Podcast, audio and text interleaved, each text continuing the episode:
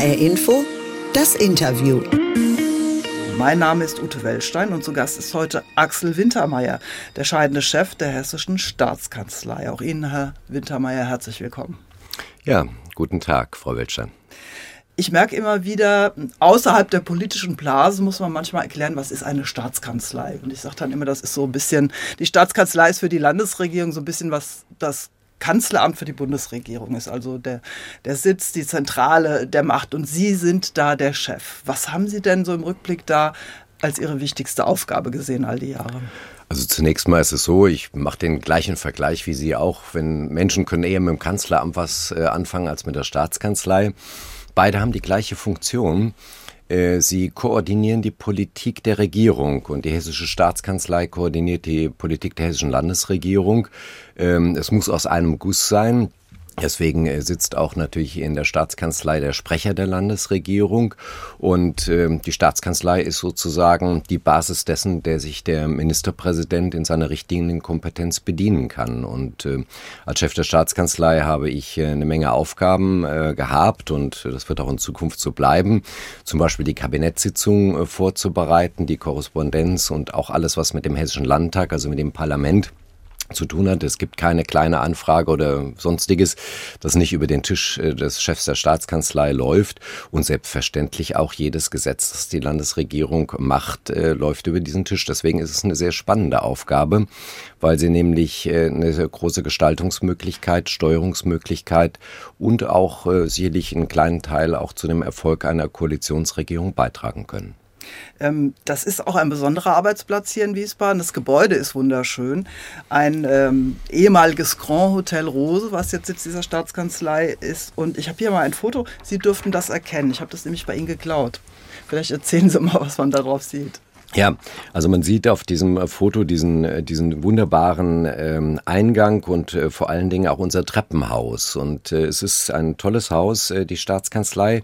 Sie ist 1896 äh, gebaut worden als Grand Hotel und ähm, damals, als wir die 2004 bezogen haben, ähm, war sie vorher total runtergekommen durch verschiedene Immobilienmakler. Und der damalige Ministerpräsident Roland Koch ähm, hatte sich mit dem Architekten geeinigt, dass man den Charakter des Hotels auch innen erhalten sollte. Das bedeutet aber nicht, dass die Beamtinnen und Beamten oder gar die Minister dort Betten haben und Badezimmer. Das ist äh, völlig blödsinnig. Aber die Raumaufteilung ist gleich. Und da früher in den Hotels äh, das Baden was Besonderes war, waren die Badezimmer sehr groß. Und äh, so ist dann halt eben in dem Schlafzimmer ein Büro und in dem früheren Badezimmer, wo nichts mehr drin ist, ja, ja, halt eben das andere Büro. Haben Sie im Schlafzimmer oder im Badezimmer? Ja, ich habe ich hab als Minister das Privileg das gehabt, ein relativ großes äh, Büro zu haben, fast 60 Quadratmeter. Und das waren dann zwei Zimmer, die sozusagen zusammengelegt sind. Aber man sieht's noch, weil es sind zwei Balkons. Ich habe das Foto aber deshalb rausgesucht. Das ist, ähm, man muss es ja beschreiben, so aufgenommen durch eine offene Tür. Man sieht rechts und links noch die großen Türflügel. Das schmiedeeiserne Gelände sieht man, die Stuckdecken. Und für mich strahlt das Foto so ein bisschen auch Wehmut aus. Empfinden Sie das Wehmut und Abschiedsschmerz, weil Sie jetzt gehen müssen? Also Wehmut und Schmerz würde ich in dieser Form nicht in den Mund nehmen. Ähm, ich habe mich äh, selbst entschieden, ähm, dort der hessischen Landesregierung nicht mehr anzugehören. Der Koalitionsvertrag äh, sah ja vor, dass äh, der Chef der Staatskanzlei oder sieht vor, dass der Chef der Staatskanzlei Staatssekretär sein soll. Und ich bin unserem Ministerpräsident Boris Rhein sehr dankbar er hat mir umgehend ein anderes Ministerium angeboten, ein großes Ministerium. Und ich hatte dann vor der Situation gestanden, wie das jeder Mensch in seinem Leben kennt. Man steht an einer Weggabelung. Man muss entweder rechts oder links laufen. Durch die Mitte geht's nicht. Und ich habe mich dafür entschieden, ähm, ähm, zu sagen, nach 13 Jahren und 140 Tagen Minister, das ist schon eine relativ lange Zeit, wenn ich das sagen darf. Es gibt kaum einen, der so lange im Amt gewesen ist wie ich. Äh, ist es Zeit, ähm, äh, in jüngere Hände die Arbeit zu legen. Und ähm, Politik ist immer auf Zeit, das muss man wissen. Äh, wer klebt in seinem Dienstsessel oder in seinem Dienstwagen, und nicht das Gefühl hat, das ist auch mal zu Ende und das kann sehr schnell zu Ende sein, der ist da fehl am Platz. Und ich freue mich über die Entscheidung, weil ich äh, dadurch auch wieder neue Selbstgestaltungsmöglichkeiten finde. Aber Sie haben das eben angedeutet, Sie haben koordiniert, alle Gesetze gingen über Ihren Tisch, Sie mussten da oft langwierige Verhandlungen führen, um Kommas, Nebensätze falsch und Deals vorbereiten, mit denen dann aber andere geglänzt haben. Hätte sie das nicht jetzt nochmal oder überhaupt in ihrer Karriere gereizt, ein Fachministerium zu übernehmen, eigene Akzente zu setzen und die Lorbeeren für die tollen politischen Ideen selbst einzuheimsen? Jeder Mensch ist eitel. Ich bin auch eitel, aber ich bin nicht so eitel, dass ich nicht anderen auch einen Erfolg gönne der vielleicht anderweitig oder auf anderer Seite oder auch von uns vorbereitet gewesen ist. Ich äh, bin sehr lange ähm, äh, in parteipolitischen Strukturen in der CDU tätig und ich habe immer die Partei und auch das, was wir als Landesregierung und auch im Landtag machen, immer als Konzern gesehen. Und dort ist jeder ein, ein kleines Rädchen im Uhrwerk und ich bin auch ein Rädchen im Uhrwerk gewesen. Und wenn die Zeiger dann halt eben zeigen, was entschieden worden ist, ist es auch gut. Aber ich fühle mich als äh, Teil des Konzerns. Ich habe 470 Vorkonferenzen, also Vorbereitungssitzungen für Kabinettsitzungen und Entscheidungen gemacht. Haben Sie die mit, gezählt? Äh, ja, mit 2800 Tagesordnungspunkten. Und da sind sehr viele Dinge dabei gewesen, die äh, sehr wichtig gewesen sind und äh, die im Endeffekt natürlich auch durch andere Fachminister dann ähm, verkauft werden äh, konnten.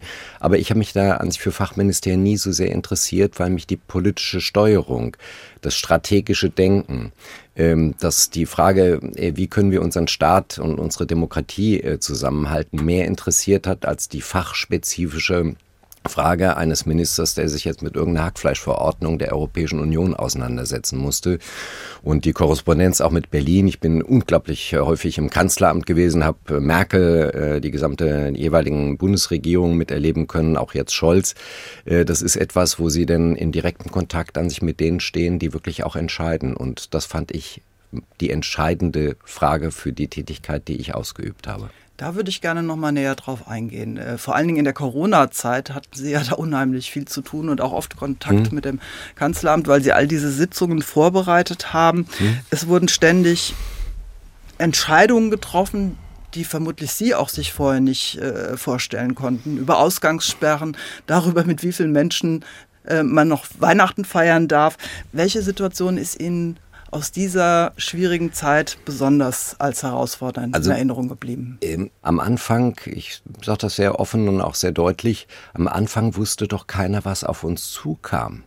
Ja, wir haben in, in, in China gesehen, dass in, in Yunnan oder sowas haben sie irgendwelche Süppchen von Echsen gekocht und sind krank geworden. Und erst als in Italien, in Norditalien, in Bergamo auf einmal äh, große Ausbrüche waren, äh, die äh, wirklich pandemische Natur hatten, dann hat auch die deutsche Politik ganz stark auf diese Frage reagiert. Und War das der Moment, wo Ihnen klar wurde, dass Sie da vielleicht jetzt auch was mit zu tun haben? Ja, natürlich. Von Anfang an. Also wir haben von Anfang an natürlich genau hingeguckt, das ist völlig klar. Aber wir haben im März äh, 2020 dann auch einen Kabinettausschuss Corona eingerichtet, den ich auch geleitet habe, der übrigens Entscheidungsgewalt hatte. Die hat er delegiert bekommen vom Kabinett. Und äh, wir haben dann äh, sozusagen äh, die Corona-Krise hier bei uns in Hessen, soweit das in unserer Macht steht und auch in der Zuständigkeit steht, gemanagt. Ich glaube auch sehr gut gemanagt, aber am Anfang wussten wir nicht, was auf uns zukam. Ja. Es war schon eine ziemlich harte Zeit gewesen und ähm, ja, das hat sich auch dann später mit dem Ukraine-Krieg, mit der nächsten Krise fortgesetzt. Und wenn ich jetzt an Israel denke, was da abläuft, genauso. Nochmal zu dieser Corona-Zeit. Ähm, ich habe ja eben schon mal gesagt, da sind äh, Dinge beraten worden, die hätte man in unserer Gesellschaft nicht mehr möglich gehalten. Ausgangssperren, Reglementierung, wen man noch treffen darf, äh, Sperrung von Altersheimen, man durfte nicht mehr zu sterbenden Verwandten, so weit ging das ja. Haben Sie auch mal die Zeit gehabt, einen Schritt zurückzutreten und zu denken, was machen wir hier eigentlich? Oder fehlte das in dieser ganzen Stresssituation? Nein, das fehlte überhaupt nicht. Ähm, ich erinnere mich ähm, an viele, viele Gespräche mit Spitzenjuristen, die wir geführt haben, auch mit Verfassungsrechtlern. Aber ich erinnere mich auch sehr gut daran, damals äh, war ja noch unser Ministerpräsident ähm, Volker Bouffier gewesen, 2020, äh, der selbst Jurist ist wie ich. Und wir haben oft abends zusammengesessen in der Staatskanzlei und haben uns darüber unterhalten, wie weit gehen wir an sich in der Frage der Beschränkung äh, von äh, Rechten, Freiheitsrechten von Menschen die Schließung von äh, Kneipen als Beispiel, Schließung von Schulen, da weiß ich doch, was ich mache. Da geht es um da, bei der einen Seite um Existenzen, wenn ich an die Wirte und die Gastwirte denke. Und auf der anderen Seite geht es auch um das Wohl der Kinder, wenn ich Schulen schließe und Kindertagesstätten. Aber wir mussten handeln, weil wir eine epidemische oder pandemische Ausbreitung so weit wie möglich verhindern mussten, bis ein Impfstoff da war. Da gab es keine Alternative zu. Hatten Sie in dieser Zeit auch nochmal Kontakt zu normalen Menschen außerhalb der Politik, die Ihnen gesagt haben, also was ihr da macht, das hat denen die Auswirkung oder kam man dazu gar nicht mehr? Saß man nur noch in der Staatskanzlei und hat Tag und Nacht die Krise gemanagt? Die, die Kontaktmöglichkeiten waren ja großartig eingeschränkt, das darf man ja nicht vergessen. Eben, deshalb also, frage ich. Äh, der Kontakt beschränkte sich eher darauf, auf äh, mediale Kontakte im weitesten Sinne. Äh, wir haben ein äh, Bürgertelefon und ein Bürgerbüro in der Staatskanzlei und die hat alleine in der Corona-Zeit im Jahr etwa 150.000 Kontakte gehabt, die wir auch dann äh, entsprechend aufbereitet bekommen haben, sodass wir auch zumindest wussten, die Menschen, die sich an uns auch mit Fragen wenden, in welche Richtung geht das. Und dann bleibt natürlich auch noch der Kontakt, dass man auch innerhalb der Familien natürlich angesprochen wird. Familien sind im Hintergrund ähm, von Politikern oft auch sehr gute Seismographen für die Eruptionen in der Gesellschaft. Nennen Sie mal ein Beispiel, was haben Sie denn da zu hören gekriegt? Meine Mutter, die hatte nur Angst gehabt. Äh, meine Mutter ist ähm, ähm, über 90 und äh, sie ähm, war sehr, sehr ängstlich gewesen. Und bei ihr habe ich im Endeffekt das Gefühl gehabt, dass diese Angst, die in der Bevölkerung ist, auch vom Staat ernst genommen werden muss. Und das war auch die Leitlinie unseres Handelns, dass wir nach außen hin deutlich gemacht haben, wir wissen, wo es lang geht. Vielleicht auch einer Zeit, wo wir nicht ganz genau wussten, wohin geht der Weg, ähm, aber den Menschen Sicherheit zu geben in so einer Situation. Das war damals in dieser Corona-Pandemie ganz, ganz, ganz wichtig und natürlich auch möglichst bald denn äh, die Impfungen durchzuführen, wo wir ja auch sehr führend als äh, Bundesland in Hessen gewesen sind. Wenn Sie da mit diesen Ministerpräsidenten zusammensaßen in Videoschaltungen mit der Kanzlerin, den Chefs ja. der Staatskanzleien, wurden diese Leute dort auch von Angst getrieben oder wurden die von dem Wunsch nach politischer Profilierung getrieben. Wie muss man sich das vorstellen, wenn man da nicht dabei war? Also in der Krise darf ein Politiker sich nicht von Emotionen leiten lassen, auch nicht von dem Thema Angst. Und ich halte es auch für falsch, wenn ein Politiker sich aus Profilierungsgründen in einer Krise so oder so verhält. Den Eindruck konnte aber man manchmal schon haben, wenn Herr Söder wieder mal auftrumpfte mit einem noch härteren Vorschlag. Ich will äh, nicht kommentieren, was andere Landesfürsten in der Bundesrepublik Deutschland tun. Wir hier in Hessen haben, äh, glaube ich, eine faire Politik gemacht. Wir haben eine berechenbare Politik gemacht. Das war unserem Ministerpräsidenten äh, Bouffier damals in der Corona-Zeit sehr, sehr wichtig gewesen. Und ich sage auch sehr deutlich, ähm, äh, wir sind in einer Politikstruktur gewesen, wo wir auch sehr ernst genommen worden sind. Ähm, die Hessen haben was zu sagen, die hatten damals was zu sagen und sie werden auch in Zukunft was zu sagen haben. Und wir sind nicht so welche, die wie andere Länder vielleicht sich mehr um die Profilierung äh, der eigenen Persönlichkeiten kümmern. Aber in diesen Sitzungen, wie haben Sie das wahrgenommen, diese einzelnen Akteure? Was glauben Sie, hat die angetrieben? Was merkte man da?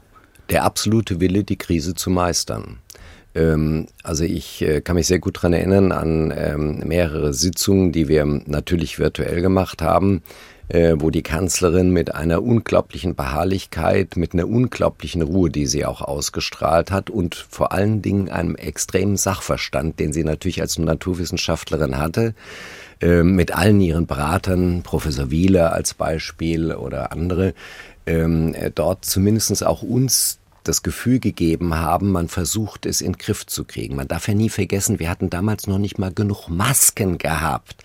Ja, und wenn welche gekommen sind, äh, sind sie entweder fehlerhaft gewesen oder es war Zeitungspapier drin. Ich erinnere da an die Bilder aus Dresden ähm, und nee, Entschuldigung, Leipzig, äh, wo die meistens gelandet sind. Ähm, und auch die Impfstoffverteilung, das war ja dann ein Ran gewesen. Wer kriegt zuerst was? Und auch da war eine klare Entscheidung, erst die, die am gefährdetsten sind und die, die mit den am gefährdetsten zu tun haben und dann erst die anderen. Die Politiker sind erst geimpft worden in dem Bereich von öffentlichem Dienst bis hin zu, also ich habe mit, mit Müllmännern zusammen mich impfen lassen, also erst zum Schluss. Und ich glaube, das ist ein wichtiges Signal damals in die Gesellschaft gewesen. Nicht die Politiker lassen sich zuerst impfen, sondern erstmal die, die am gefährdetsten sind. Das ist die Aufgabe einer demokratischen Gesellschaft, an die Schwachen zu denken. Eine Frage habe ich noch zu diesem ganzen Corona-Thema. Haben Sie sich immer an alle Regeln gehalten, die gerade gültig waren? Hand aufs Herz. Oder haben Sie auch mal zwei Leute mehr eingeladen, als Sie durften? Ähm, ich habe Sie müssen mich im Konjunktiv fragen, hätten Sie sich an alles gehalten? ähm, da könnte ich Ihnen jetzt nicht mit Bestimmtheit sagen, ja. Aber in der Zeit, wo wir Corona hatten, ich sage das sehr deutlich, haben wir teilweise bis zu 16 Stunden gearbeitet und ähm, ich bin dann nur noch nach Hause gefahren, habe geschlafen und war am nächsten Morgen wieder um halb acht in der Staatskanzlei. Ich habe mich nicht mit Leuten getroffen, weil dazu keine Zeit gewesen ist. HR Info, das Interview heute mit Axel Wintermeyer, dem langjährigen Chef der Hessischen Staatskanzlei. Fast 14 Jahre lang haben Sie das gemacht, Herr Wintermeyer, und Sie haben es eben angedeutet, die politische Welt, wie sie heute ist, ist eine völlig andere, als sie damals war. Wir haben multiple, verschiedenste Krisen wie die Corona-Epidemie, die Kriege in der Ukraine, in Nahost. Wir kämpfen mit Populismus, Menschen haben große Ängste. Ein Erstarken des Rechtsextremismus ist in Deutschland wieder zu sehen, wäre vielleicht vor 15, 20 Jahren unvorstellbar gewesen. Macht Ihnen das Sorge?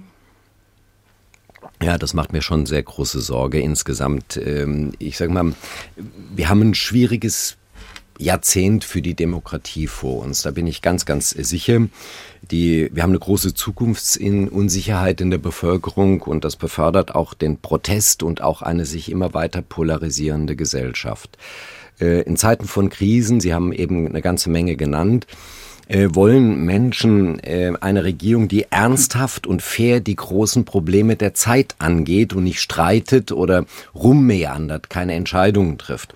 Und ich will das an einem kleinen Beispiel aktueller Natur machen. Ähm, wir haben ja derzeit diese Bauernproteste ähm, ähm, in Deutschland. Am Montag äh, waren welche in Berlin gewesen.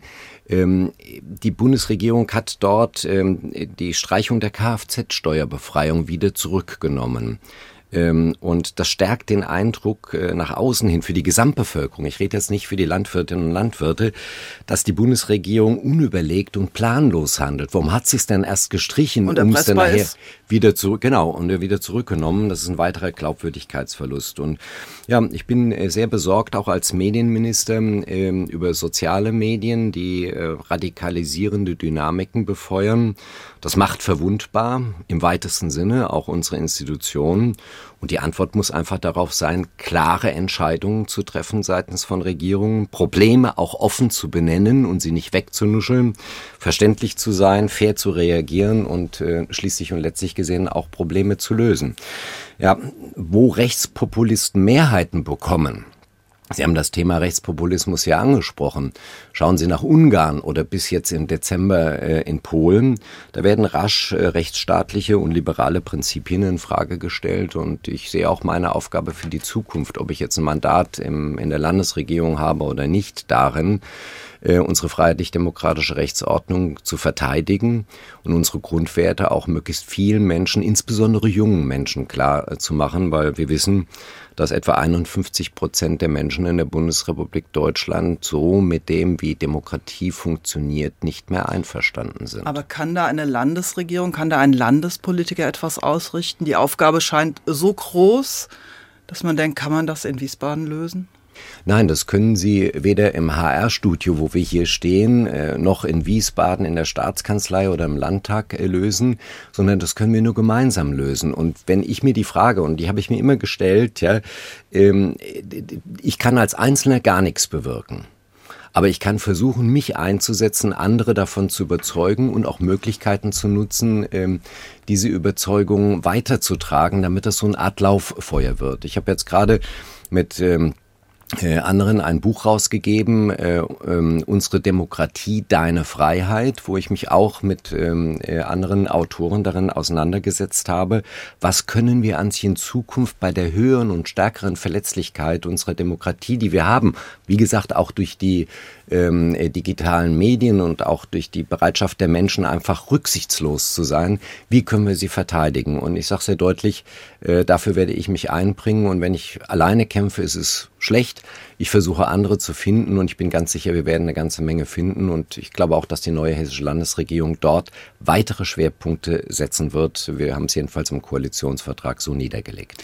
Derzeit wird sogar darüber diskutiert, ob äh, man ein AfD-Verbotsverfahren anstrengen soll. Ist das ein Ausdruck der Hilflosigkeit angesichts der Größe der Probleme oder halten Sie das für einen gangbaren Weg? Ähm, Parteiverbote auszusprechen, äh, halte ich immer für den schlechtesten Weg, den es gibt, ähm, weil ähm, ich sage das mal ganz deutlich, äh, wenn Sie die nicht hundertprozentig durchkriegen, diese Parteiverbote, haben Sie genau das Gegenteil von dem erreicht, was Sie wollen. Ich glaube, wir müssen uns, äh, wie ich das vorhin schon sagte, eher mit den Dingen auseinandersetzen, warum Menschen sich von äh, bestehenden und tradierten Institutionen abwenden, weil Probleme nicht richtig benannt werden, weil Probleme nicht gelöst werden, weil man das Gefühl hat, äh, es wird an den Problemen vorbeigeredet. Nein, diese Probleme müssen angefasst werden. Man wird sie auch nicht, auch das Thema Migration, nicht von heute auf morgen lösen können. Aber die Leute möchten und die Menschen draußen möchten doch regiert werden. Was im Endeffekt heißt, dass eine klare Linie da ist und sie auch dann entsprechend diese klare Linie umgesetzt wird. Keine Seifenblasen, sondern klare Entscheidungen. Und ich glaube, wenn das äh, der Fall ist, brauchen wir uns nicht über Parteiverbote zu unterhalten, sondern wir müssen ihnen sozusagen den Humus unter den Füßen wegziehen, indem wir uns um diesen Humus auch kümmern. Boris Rhein, der neue Ministerpräsident, äh, hat die Konsequenz gezogen, sich von der schwarz-grünen Regierung zu verabschieden, weil er analysiert hat, dass vieles, wofür die Grünen stehen, abgelehnt wird von den Menschen und verspricht jetzt eine Politik für die breite Mitte der Bevölkerung mit der SPD zusammen, also etwas Bodenständigeres. Ist das das Richtige? Also ich habe dem Koalitionsvertrag ähm, auch zugestimmt. Ich bin davon überzeugt, dass dieser Weg äh, der richtige ist, weil äh, die Menschen einfach die Mehrheit der Bevölkerung, Sie haben das jetzt als Mitte bezeichnet, unser Ministerpräsident auch, äh, diese Mehrheit äh, der Menschen einfach nicht durch Minderheiten dominiert werden wollen. Unsere Gesellschaft zeichnet sich dadurch aus, dass die Mehrheit der Gesellschaft die Minderheiten achtet, respektiert und fördert, aber nicht umgekehrt, dass die Minderheiten im Endeffekt oder ihre Überlegungen die Mehrheit in eine Richtung drückt, die sie nicht wollen.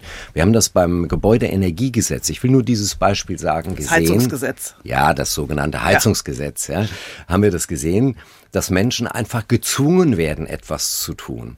Und äh, wir hätten als Union lieber, das hätten wir auch gemacht in der Bundesregierung, ein Anreizsystem geschaffen. Nicht zu zwingen, sondern anzureizen, etwas zu tun. Und ich glaube, das ist das, was ähm, auch die neue Regierung hier bei uns in Hessen machen wird. Sie wird ähm, äh, äh, genau hinschauen, welche Probleme sind zu lösen und welche Probleme sind nicht so wichtig, dass sie gelöst werden müssen. Also ich sage jetzt mal, die Gesellschaft äh, setzt sich viel mit Gendern auseinander, mit Gendersprache, die wir natürlich auch, ähm, ähm, äh, wir wollen es nicht verbieten, sondern versuchen das entsprechend wieder aufs normale Maß zu bringen. Ähm, aber das sind nicht die eigentlichen Probleme äh, der Gesellschaft. Wir sind in einem Kriegszustand in Europa Überall in der Welt äh, kommen Demokratien äh, unter die Rede. Äh, und wir haben eine wirtschaftliche Situation, wenn Sie sie perspektivisch auch mit der Demografie sehen, die auf uns zukommt, die uns zwischen Asien und den USA aufreiben wird. Und wenn wir nicht da handeln, das ist das, was äh, wichtig ist, und uns mit kleinen Dingen wie Wolfspopulation auseinandersetzen, dann muss ich sagen, dann äh, machen wir keine gute Politik. Und das haben wir in diesem Koalitionsvertrag entsprechend festgelegt, dass wir das nicht tun wollen, sondern für die Mehrheit Politik machen. Und deswegen werden wir auch Erfolg haben. Aber gerade das Gendern und den Wolf haben Sie ja doch, doch hervorgehoben in diesem Koalitionsvertrag und problematisiert. Das widerspricht ja. ein bisschen dem, was Sie gerade gesagt haben, Nein, oder? ich habe gesagt, es muss auf das normale Maß zurückgedreht werden. HR Info, das Interview heute mit Axel Wintermeyer, dem scheidenden Chef der hessischen Staatskanzlei. Sie haben es eben gesagt, das war kein 9-to-5-Job, kein, äh, kein Beruf, den man von 9 bis 5, 5 Tage die Woche ausübt, sondern hat ihnen wesentlich mehr abverlangt. Nachtssitzungen, 18-Stunden-Tage und ja. das über fast 14 Jahre. In der Rückschau, hat sich das gelohnt? In jedem Fall. Also ich würde es jeden, in jeder Zeit wieder machen. Ähm, Was haben Sie dafür zurückbekommen? Ähm, ich habe eine Genugtuung dafür zurückbekommen, dass ich im Grunde gestalten konnte und das, was ich ansonsten vor der Tagesschau sitzend als Fehler andere de definiere, diese Fehler selbst machen konnte. Also im Grunde eine Selbstbestimmung innerhalb äh, der Entscheidung. Ähm, das war das, was ich äh, zurückbekommen habe und unglaublich viele Menschen getroffen. Äh, ich bin sehr viel im Land rumgereist als Demografiebeauftragter, auch Ehrenamtsminister und habe so tolle Projekte gesehen, wo Menschen sich für ihre Gesellschaft, ja für ihre Gemeinschaft einsetzen. Und das ist ein, ein ja, wie soll ich sagen, eine eine, eine Gegenleistung, äh, die mir geholfen hat, auch diese Belastung über diese fast 14 Jahre ähm, ja nicht zu ertragen, sondern diese Belastung durchzuhalten. Vielen Dank, Herr Wintermeyer. Gerne, Frau Weltstein. Ja, das war HR Info, das Interview mit dem scheidenden Chef der Hessischen Staatskanzlei Axel Wintermeyer. Sie finden das Gespräch als Podcast in der Audiothek und auf hrinforadio.de. Mein Name ist Ute Wellstein und ich wünsche Ihnen noch einen schönen Tag.